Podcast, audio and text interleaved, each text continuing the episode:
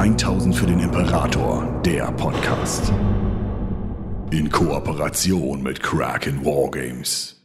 Hallo und herzlich willkommen bei 1000 für den Imperator. Mein Name ist Julia und wir bewegen uns heute in Age of Sigma in einen Bereich, den wir bis jetzt immer nur sehr grob gestriffen haben, nämlich das Reich der Chaosgötter. Und ganz genau möchten wir uns dabei Vetterchen Nörgel selbst ansehen, den Chaosgott der Seuchen.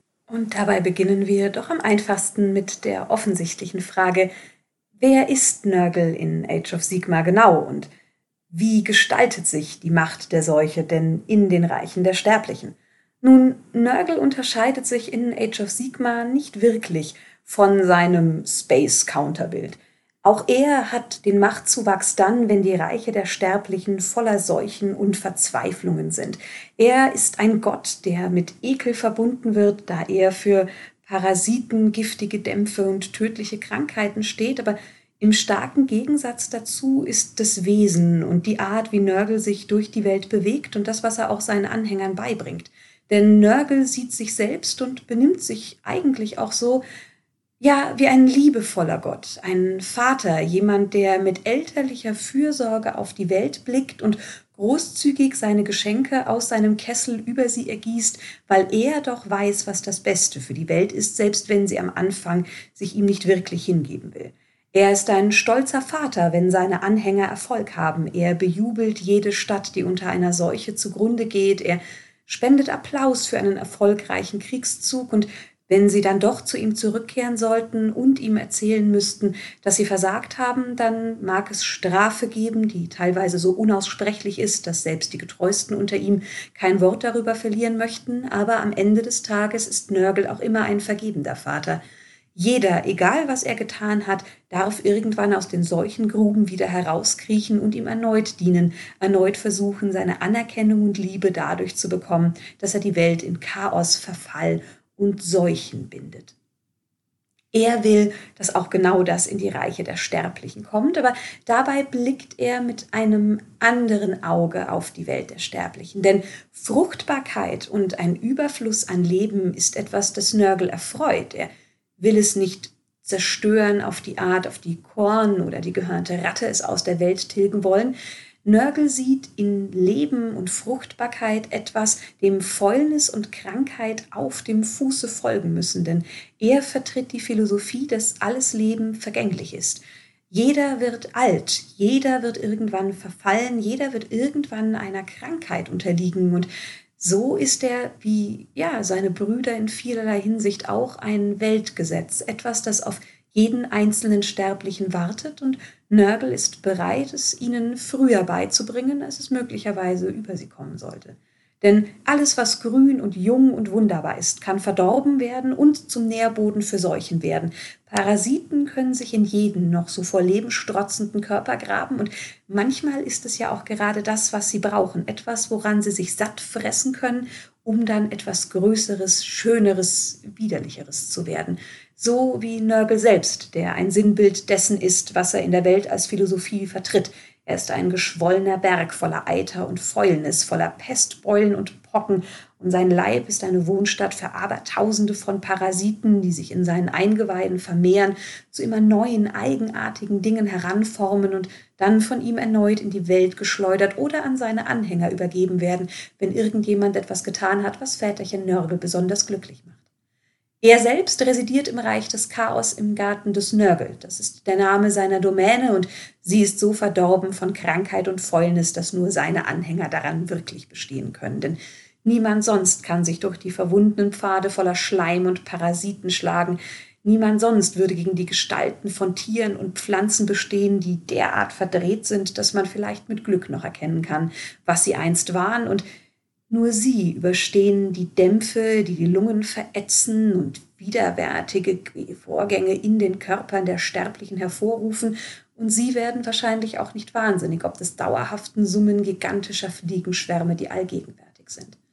Die Grenzen dieser Domäne sind so fließend wie Nörgels Macht. Sie weiten sich in die anderen Domänen aus, überwuchern alles andere oder schrumpfen winzig klein in sich zusammen, wenn die Macht Nörgels gerade auf einem Tiefpunkt ist. Aber das, was konsistent bleibt, ist das Herz des Garten von Nörgel, denn dort ist das Anwesen des Chaosgottes selbst. Und dort hält er sich auf in all seiner modrigen Großartigkeit, summt beschwingte Melodien und sammelt Zutaten für seine neuen Krankheiten, die er in seinem Kessel zur Perfektion auskocht. Wenn er zufrieden ist, dann testet er sie an der armen Kreatur Pox Felzerum, die seit Jahrtausenden sein geplagtes Versuchskaninchen ist und nur wenn das sich so schüttelt und leidet, dass es Nörgel glücklich macht. Dann nimmt er seinen Kessel und kippt ihn über die Reiche der Sterblichen aus, um dabei zuzusehen, wie sie seine Geschenke erst ablehnen, um irgendwann zu verstehen, dass er etwas ist, dem sie nicht ausweichen können und dem sie sich freudig hingeben müssen. Aber Nörgels Welt ist nicht immer ganz so einfach, denn neben dem Punkt, dass die Sterblichen nicht immer ganz zufrieden mit dem sind, was er ihnen gibt, befindet er sich trotz allem seit Urzeiten auch im Konflikt mit seinen Geschwistern. Üblicherweise gilt Nörgel als der drittmächtigste, im Moment aber auch nur, weil Slanisch verschwunden ist und bis auf Zinch niemand genau weiß, was mit ihm passiert ist. Er ist nur auch der unbeständigste, was seine Macht angeht, während Korns brachiale Gewalt und Schemen immer sie relativ weit oben halten, ist Nörgel darauf angewiesen, dass seine Krankheiten sich in der Welt verbreiten. Und so ist er zyklisch wie eine dauerhafte Krankheit selbst. Wenn das Fieber aufbrennt, dann ist Nörgel groß und strotzt vor Macht, bis seine ledrige, modernde Haut fast zu platzen droht. Aber wenn in der Welt gerade nichts ist, wenn der Verfall an seine Grenzen gedrängt wurde und die Infektionen ausgebrannt sind, dann ist er nur noch eine Hülle seiner selbst, die darauf wartet, dass die Welt wieder in den Verfall übergeht. Und Nörgel ist geduldig. Nörgel kann warten. Aber er ist auch vorsichtig, denn es ist ständiger Krieg zwischen den Domänen des Chaos. Deswegen unterhält auch er dämonische Armeen, die nur dafür da sind, ihn vor Überfällen zu schützen, aber auch um andere Domänen zu überfallen, wenn ihm danach ist. Und so wird man im Garten des Nörgel immer Patrouillen von Plague Drones sehen. Das vermodernde Gras bewegt sich, wenn Wellen von Nörglings sich unter ihm hindurchpeitschen und Beasts of Nörgels, die in ihrer naiven Zerstörungsfreude umherwandern und einen Spielgefährten suchen, werden diejenigen, die einzeln ausgeschickt werden, um zu erkunden, wo ein Schwachpunkt sein könnte, immer unter ihrem Gewicht zermahlen. Der einzige, dem er sich nahezu positiv gegenüber zeigt, ist die gehörnte Ratte – der Chaosgott der Skaven, der sich nach dem Fall der Welt die war, den Chaosgöttern angeschlossen hat und nun offiziell zu diesem Pantheon gehört. Es ist ein brüchiges Bündnis, denn Nörgel setzt ihn natürlich gerne zur Verbreitung von widerlichem Leben ein. Das Ungeziefer trägt seine Geschenke in die Städte, dort wo seine Anhänger zu offensichtlich wären, aber die Weltsicht der gehörnten Ratte ist etwas, das Nörgel abstoßend findet. Denn sie will nichts weiter als Niedergang und Vernichtung, eine Welt, in der sich am Ende nichts mehr bewegt, eine fahle Ödnis, während Nörgel neues Leben schaffen möchte, und so findet er die gehörnte Ratte kurzsichtig und äußerst geschmacklos, etwas, das er ihr vermutlich nie ins Gesicht sagen würde, denn bis jetzt ist diese Verbündetheit für ihn schließlich von Vorteil. Wenn er nun aber seinen Blick in die Reiche der Sterblichen richtet, dann entsendet er seine Dämonen, die ein Abbild ihres Herrn sind. Und so sind auch sie größtenteils nicht so hasserfüllt und grausam wie ihre Brüder und Schwestern, die den anderen Chaosgöttern dienen, auch wenn es diesbezüglich natürlich Ausnahmen gibt. Aber sie sind wie ihr Gott und wie das, was sie in die Welt tragen, denn am Ende des Tages sind Krankheiten nicht böse oder missgünstig und Nörgels Kreaturen sind es ebenfalls nicht. Sie töten ohne echte Boshaftigkeit. Es ist ein Beiprodukt ihres Bedürfnisses, Nörgel diese Welt zu schenken und seine Geschenke in die Welt zu tragen. Und so sind sie entweder verdrießlich distanziert, weil sie am Ende doch etwas genervt davon sind, dass die Sterblichen nicht verstehen, worum es hier geht, aber die meisten von ihnen sind mit einer widerwärtigen, guten Laune unterwegs, die ihnen ihr Vater geschenkt hat, denn Sie wissen, Sie sind am Ende siegreich und Sie sind schließlich diejenigen, die bereits verstanden haben, dass Verfall und Krankheit eine unfassbare Schönheit in sich tragen und dass man nur warten muss, bis der Rest der Welt es ebenfalls begreift. Angeführt werden diese Truppen von den Great Unclean Ones, die dieses Treiben nur bekräftigen, große Avatare Nörgels, die ebenfalls mit ansteckender guter Laune und ja fast auch einem Abbild seiner väterlichen Liebe auf die Welt blicken, Allerdings sind diese Dämonen nicht zu unterschätzen. Am Ende sind sie stoische Generäle, egal ob es gegen die Sterblichen oder das andere Chaos geht. Sie sind hochintelligent und betrachten den Gegner wie eine Seuche ihre Wirte betrachtet.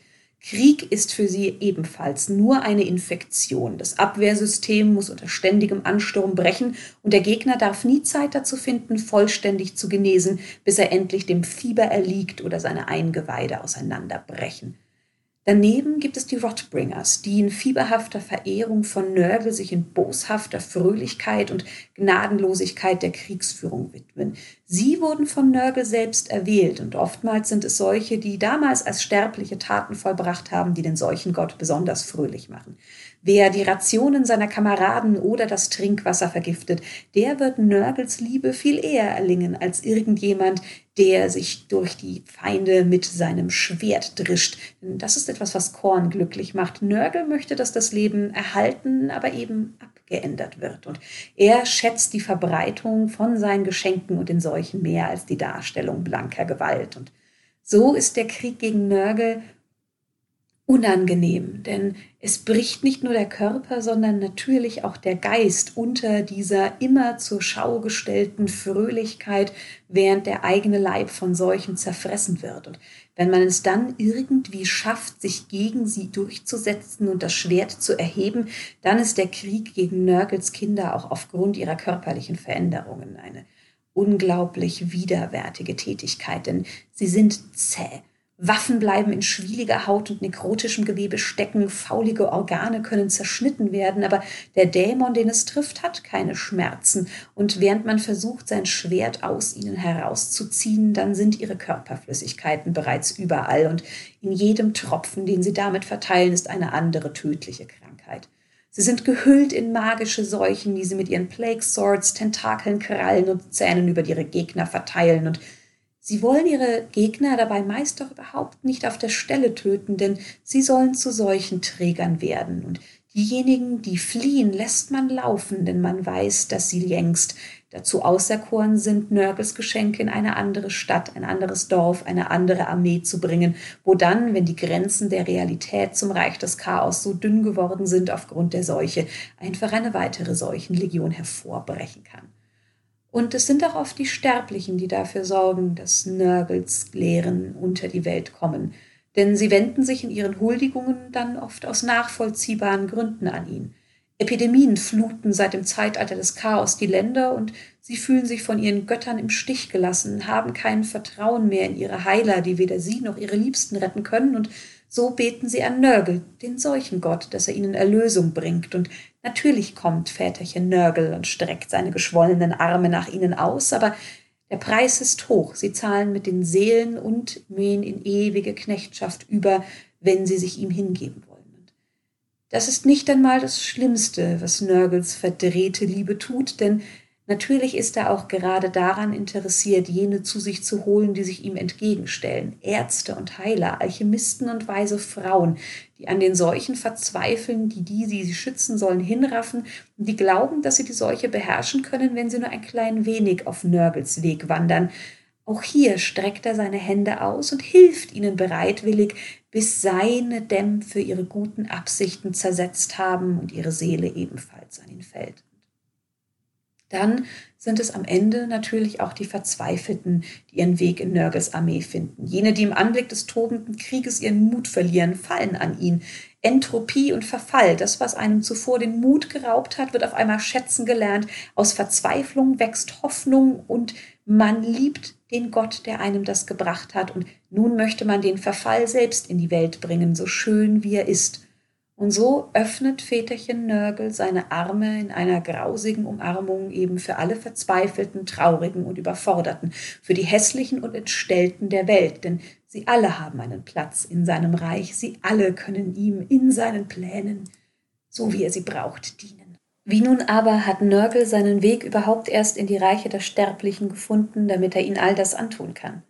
Nun, wie auch seine Brüder richtete er aus der Ätherlehre den Blick in die Reiche der Sterblichen. Er sah frische Beute, frische Sterbliche, die von seiner Großzügigkeit profitieren können und die noch gar nicht verstanden haben, was er für wundervolle Dinge für die Welt tun kann, da sie geblendet sind von den anderen Göttern. Und So schickte er, wie auch seine Geschwister, seine Boten in diese Welt. Sie verführten die Menschen und bereiteten den Einbruch der Chaosgötter vor, und die Zwietracht, die sie unter den Sterblichen säten, öffnete schließlich den Weg für die Götter des Chaos erneut. Und dabei hatte er zwei Reiche auf der Stelle besonders im Blick, Gairan und Shaish. Gairan als Füllhorn des Lebens, als den Garten, den er zu seiner Hochburg umbauen möchte und Shaish als Antithese zu all dem, wofür Nörgel selbst steht. Es ist ein Reich des ewigen Todes, das von Nagash befreit werden muss, damit das Leben und die Seuchen auch dort triumphieren können, insbesondere unter den Sterblichen, die dort immer noch leben und dem Gott des Todes dienen. Etwas, das Nörgel nicht versteht, denn er ist ja schließlich auch für ständige Weiterentwicklung und der Stillstand und die Ordnung, für die der Gott des Todes steht, ist ihm zuwider. Und so entwickelt Nörgel selbst Seuchen, die Seelen und belebte Tote noch befallen können, die in der Lage sind, einen Bone Reaper von innen heraus zu zersetzen und die Seelen derjenigen, die Nagash eigentlich gehören sollten, zerfressen, bis nichts mehr von ihnen übrig ist. Aber er schickt seine Armeen insbesondere nach Gairan aus. In Shaiisch halten die Mortarchen von Nagash das Schlimmste auf, aber im Jade-Königreich tobt der Krieg des Seuchengotts schnell mit absoluter Härte. Alariel muss dabei zusehen, wie tausende Stämme von Sterblichen sich ihm zuwenden. Die Verzweiflung ob der Seuchen, die er bringt, raffen sie da nieder und sie hoffen verschont zu bleiben, wenn er sie anbetet. Die Everqueen ist zu Beginn dieses Krieges auch selbst nicht anwesend, denn sie ist im Auftrag des Pantheons der Ordnung und auf Sigmas Wunsch hin unterwegs. Sie trägt Frühling und Leben in die Welt und als sie dann von ihren besorgten Getreuen zurückgerufen wird, die die Hilfe ihrer Königin brauchen, ist ihr Reich bereits infiziert und sie muss sich in die verborgenen Gebiete Gairans zurückziehen und den dortigen Widerstand organisieren, um ihn gegen die verwesenden Streitmächte zu führen. Aber diese finden sie immer und immer wieder, denn Nörgel giert natürlich auch nach ihrem Licht direkt. Und es ist der Beginn des Kriegs des Lebens, die Königin der strahlenden Wälder gegen die verwesenden Seuchenlegionen, das Gefühl von Heilung und Frieden gegen Infektion und Verfall. Es sind Schlachten, die sich über Jahrhunderte ziehen. Es ist ein ständiges Ringen um das Jadereich und Schließlich kommt der Sieg bei der Schlacht der brennenden Himmel, dort als Archeon gegen Sigma erfolgreich ist und Sigma sich in die Himmel von Asyr zurückzieht, dann weiß die Welt, dass das Schicksal besiegelt zu sein scheint, dass das Chaos erneut gewonnen hat und dass es nichts mehr gibt, was man tun kann. Denn die winzigen Risse in der Realität, die bis jetzt nur wenige Boten und Kämpfer des Chaos durchgelassen haben, werden zu Flüssen. Man verdirbt Reichstore und die Flüsse schließen sich zu einer Flut zusammen und es ist nicht nur Chaos-Truppen, die über die Welt brechen, sondern es ist Chaos-Magie selbst, die über die Reiche der Sterblichen hineinbricht. Und Gairan wird mehr und mehr zu einem Ebenbild von Nörges Garten selbst. Dort, wo einst blühende Landschaften voller Leben sind, sind nur noch Sumpfgebiete voller abscheulicher, verdrehter Tiere und Pflanzen. In der Luft sind Faulgase, die sie schwängern, und Parasiten, die sich ihre Opfer suchen. Sterbliche blähen über Nacht in unglaubliche Gestalten auf oder schmelzen in Pfützen verwesenden Fleisches, wo niemand mehr sagen kann, welche Seuche sie genau befallen hat. Und die Gebäude, die man baute, bröckeln unter dem Nebel des Verfalls in Staub, den niemand mehr zu etwas Vernünftigem errichten kann. Alariel nutzt all ihre Verzauberungen und zieht sich in ihre letzte mögliche Rückzugsburg zurück, hofft dort auf das Schlimmste, während Nörgel das Land so gut wie sicher in seinen Händen sieht und die Macht der Everqueen beginnt nun von innen heraus zu verrotten, denn Nörgels Ränkeschmiede berauben sie ihrer Verbündeten und am Ende wendet sich das Land gegen die Silvaneth und ihre Königin selbst, da es bereits so verdreht ist, dass es seine wahre Königin nicht mehr erkennen kann. Das bricht sie am Ende. Sie gibt sich der Verzweiflung und dem Schwermut hin und wartet in Bitterkeit, die mit jedem Tag größer wird, darauf, dass sie ihr Reich endgültig verliert und irgendein Diener Nörgels kommt, um sich ihrer zu bemächtigen. Aber dann bricht das Zeitalter des Sigmas an und die Stormcast Eternals, die in Blitzen in die Welt geschleudert werden, um diese vom Chaos zu reinigen, brechen auch nach Gairan durch und finden Alariel. Aber diese verliert nun endgültig ihre Kraft, als sie feststellen muss, dass sie vielleicht zu lange gezögert hat, dass ihre Bitterkeit Schuld daran tragen wird, dass ihre Kinder an Nörgel fallen und als ihr letzter Glauben in sich zerbricht, verwandelt sie sich in eine Seelenschote und muss von nun an von ihren Getreuen getragen werden, da sie selbst keinerlei Kraft mehr hat. Die wenigen verbliebenen Stormcasts, die sich den ersten Anstürmen von Nurgles Truppen entgegensetzen können, fliehen mit der Schote und verbündeten Sylvaneth, während das Reich endgültig unter den Seuchen von Nurgles zu kollabieren droht. Es ist nur noch eine Frage von Tagen. Und nun schickt Nurgle seinen treuesten Seuchenfürsten Torglug the Despised, Jemand, der eigentlich eine große Zukunft bei Nörgel hatte. Er war einst Tornus, Champion und Beschützer von Lebensquelle, aber er verlor gegen einen Ansturm von Rotbringern und diese schleuderten ihn in eine ihrer Schmutzgruben.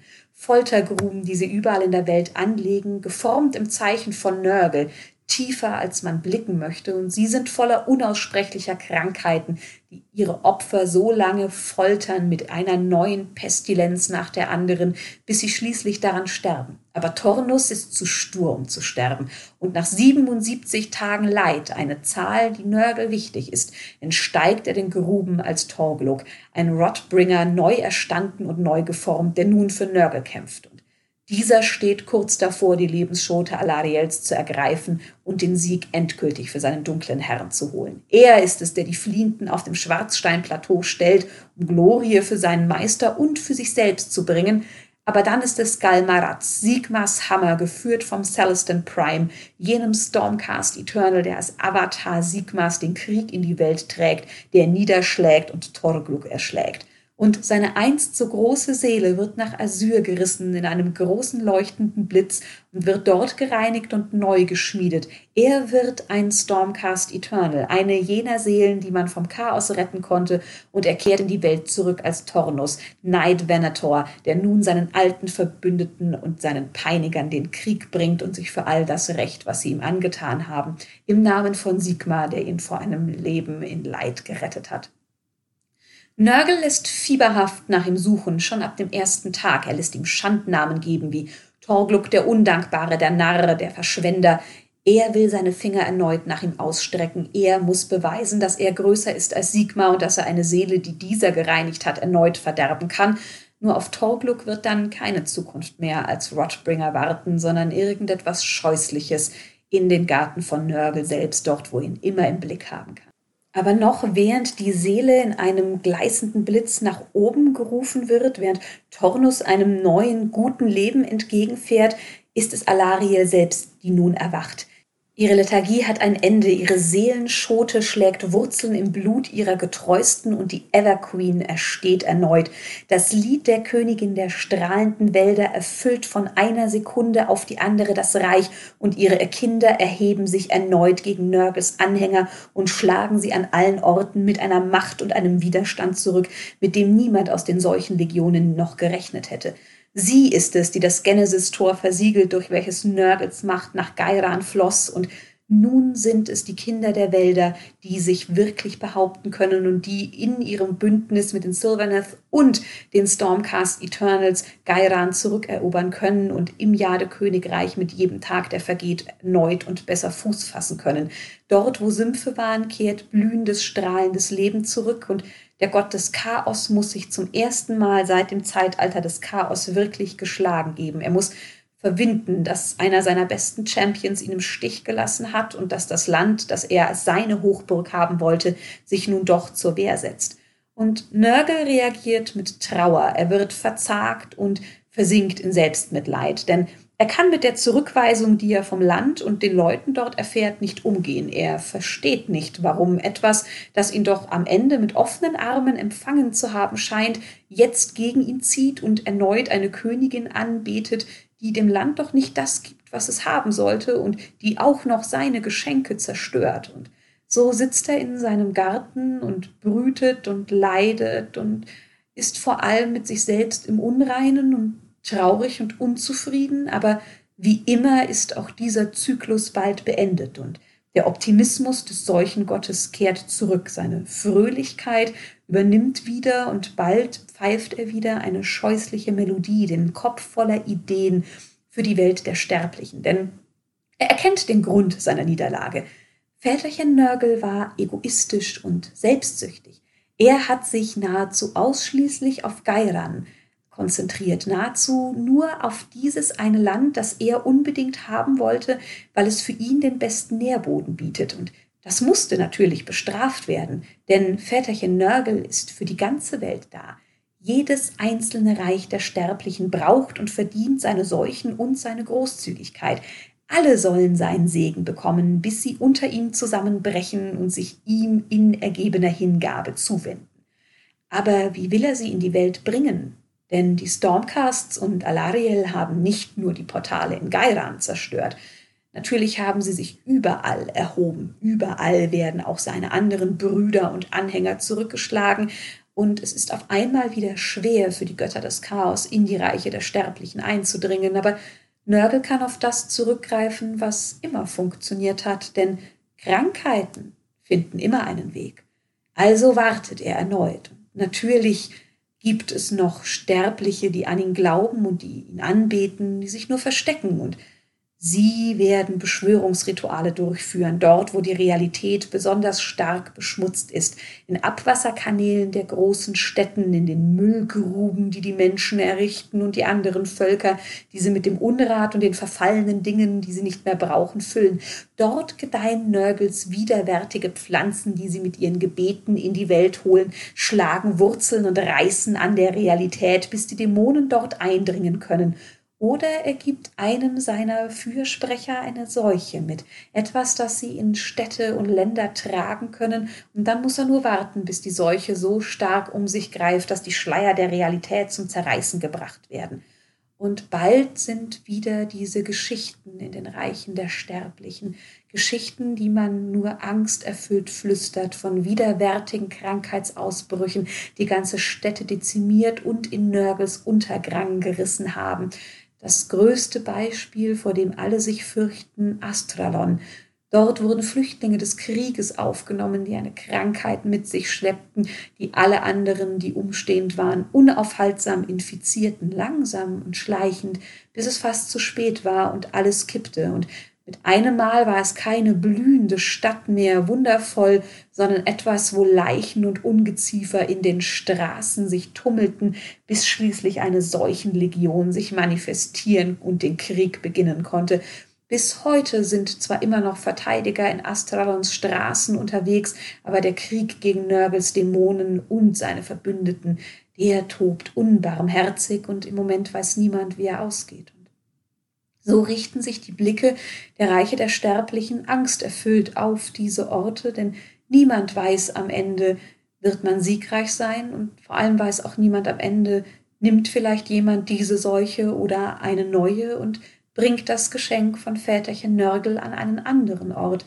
Ist derjenige, der neben mir hustet, einfach nur ein bisschen krank und wird sich erholen?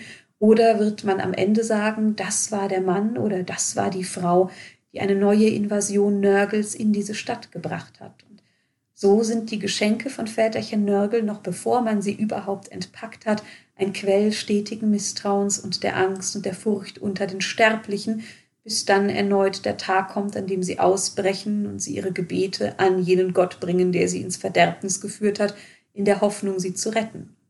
Väterchen Nörgel sitzt in seinem Garten und pfeift und lacht und rührt in seinem Kessel wartet, bis die Welt seine Geschenke öffnet und sich ihm endlich anschließen wird. Ja, dann wären wir hier am Ende mit der Darstellung von Väterchen Nörgel in Age of Sigma. Ich hoffe, ihr hattet trotz des doch etwas, ja, sagen wir, widerwärtigen Themas mit der Folge Spaß und wir hören uns in der nächsten Woche erneut mit einem weiteren Blick vielleicht auf das Chaos oder vielleicht bleiben wir auch einfach direkt bei der Everqueen. Ich wünsche euch einen fabelhaften Tag und bis zum nächsten Mal. 1000 für den Imperator, der Podcast. Besucht uns auf YouTube für die neuesten Beiträge, Videos und Battle Reports. 1000 für den Imperator ist ein inoffizielles Fanprojekt und wird in keiner Weise von Games Workshop unterstützt.